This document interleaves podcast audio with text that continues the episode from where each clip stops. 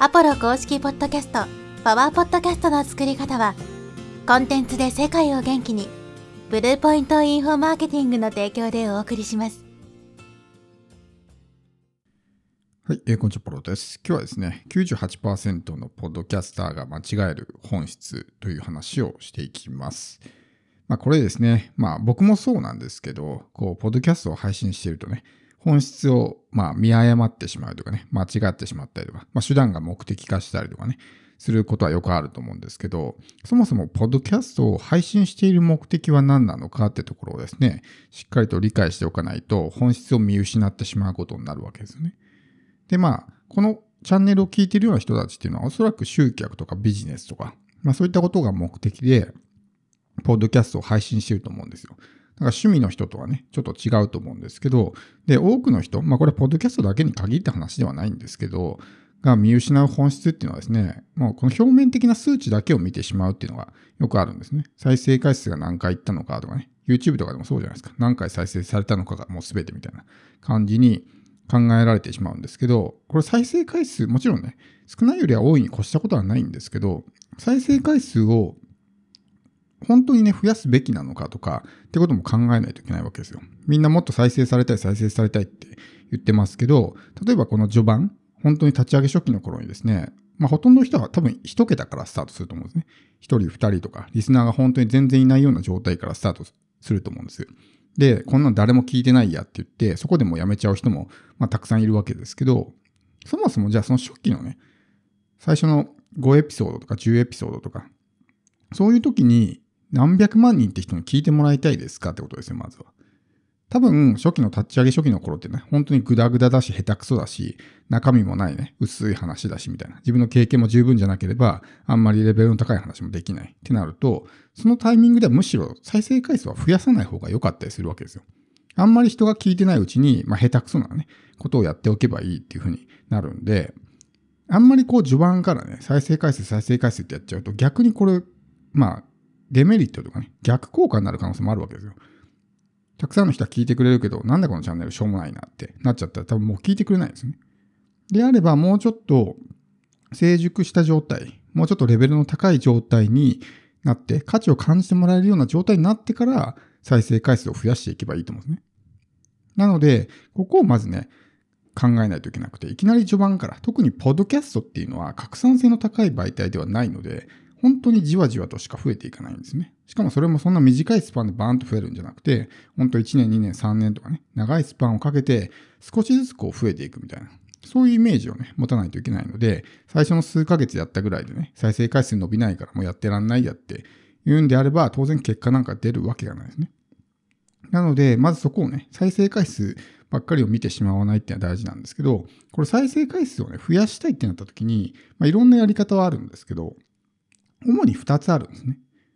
一つは自分のことを全く知らない人に聞いてもらうって方法。これはまあ、ポッドキャストのプラットフォーム上ですね。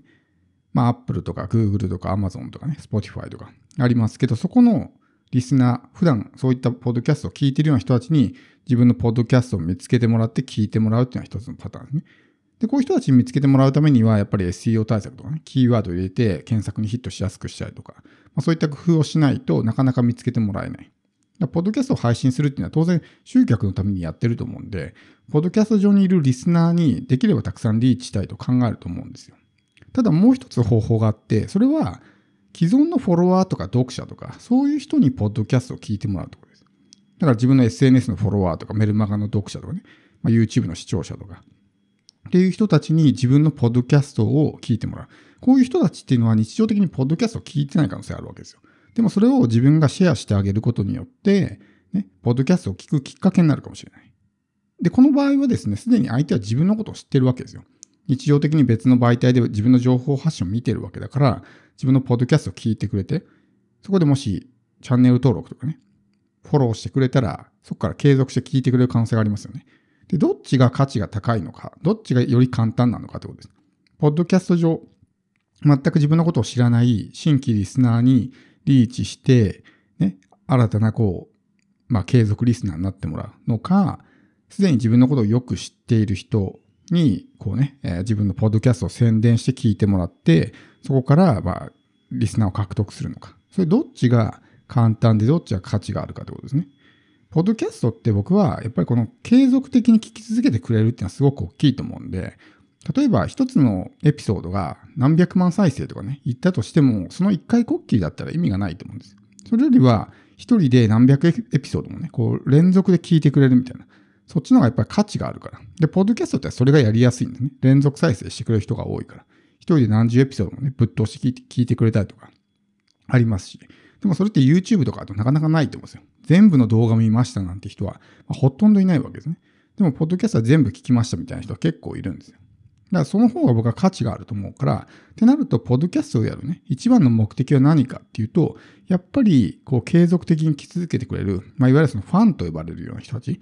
を作ることが大事だと思うんですよ。だからもちろん、この新規リスナー、全く自分のことを知らない人に知ってもらうってもちろん大事なんですけど、それよりは、一人でもいいから、そういうね、別の媒体、もうすでに自分が情報発信をしている別の媒体から、ね、ポッドキャストに来てもらって、聞いてもらって、継続的にそこでね、発信を聞き続けてもらう。自分のポッドキャストの、まあ、リスナーになってもらう。っていうことの方が、より価値があるような気がするんですね。よりファンになってもらう。より濃い関係になるわけだから。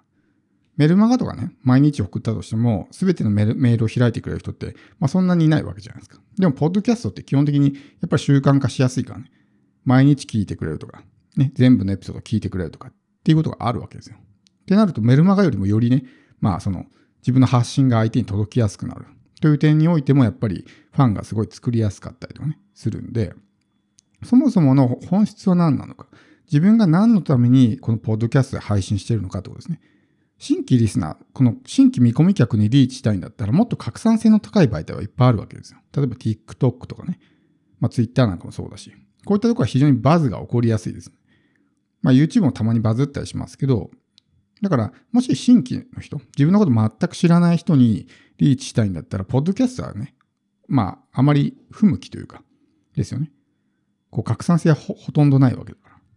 でもそうじゃなくて、ポッドキャストの良さっていうのは、やっぱりファン化というか信頼構築というかね、継続的に聞き続けてくれることによって、濃い見込み客が集客することができると。ってなると自分の目指すべきところは、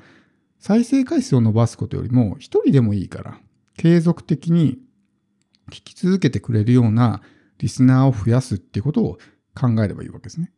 だからこう再生回数を見ると、大体こう平均的にね、落ち着いてくると思うんですよ。大体平均自分1エピソードだったらこれぐらいのね、再生回数あるなってなったら、まあ、大体ね、え、どれぐらいの人がリピートして聞いてくれてるのかってなんとなくわかると思うんですよ。Apple Podcast であれば、アナリティクスのところね、新規ユーザーと、まあ、そのリターニングユーザーですね。まあ、リピートユーザーの比率みたいなのが出てるんで、それで大体どれぐらいの割合の人がリピートしてくれるのかってわかるんですけど、やっぱりその表面的なね、再生回数とかだけじゃなくて、いかにその繰り返し聞いてくれる人がいるのかってところを意識する。なんなら再生回数が多くても、フォロワー数が少ないっていうのはね、あんまり逆に良くなかったりして、再生回数が多いのにフォロワー数が少ないってことは価値を感じてくれてないってことですよ。フォローしてくれるっていうのはね、もっと聞きたいと思ってくれてることだから、ね、価値を感じてもらってる。しかもそのフォローしてくれることによって、その後も聞き続けてくれる可能性があるわけですね。だけど、ね、それがフォローがない。再生回数は結構あるのに、フォロワーが全然伸びないってことは、あんまり価値を感じてもらってないわけですね。だそっちの方がむしろ、まあ、え危惧すべきね、えー、ことであって、目先の再生回数どうやったら増えるのかってこと。もちろんそこも考えていく必要はあるんですけど、それが全てではない。逆にそのタイミングとかを間違えてしまったら、その再生回数が増えることによって逆効果になったりとかするわけですね。だからそこをしっかりと理解しないといけないし、再生回数を増やすっていうこともですね、単純にポッドキャストのプラットフォーム上にいる新規リスナーにリーチするっていうだけが、このね、えー、再生回数を伸ばす、新規リスナーを獲得する方法ではなくて、それ以外の媒体ですでに自分のことを知っている、ある程度信頼関係ができている人に聞いてもらう。そういう人たちは、ポッドキャストの存在すら知らない人もいっぱいいますから、そういう人たちに自分のポッドキャストを聞いてもらうってだけでも、ね、まあ、信頼関係はすでにできているわけですから、その後も、まあ、継続してね、聞き続けてくれる可能性は高いわけですよ。そっちの方がむしろ簡単だし、やりやすいしね、価値があるんじゃないかなと思うので、まあ、あまりね、こう必要以上にそういう、まあ、アクセスを増やすことばっかりをね、考えるんじゃなくて、やっぱりこの価値をね、感じてもらう。だから継続リスナーがもっと聞きたいと思ってもらえるようなエピソードにしていくってことがすごく大事かなと思います。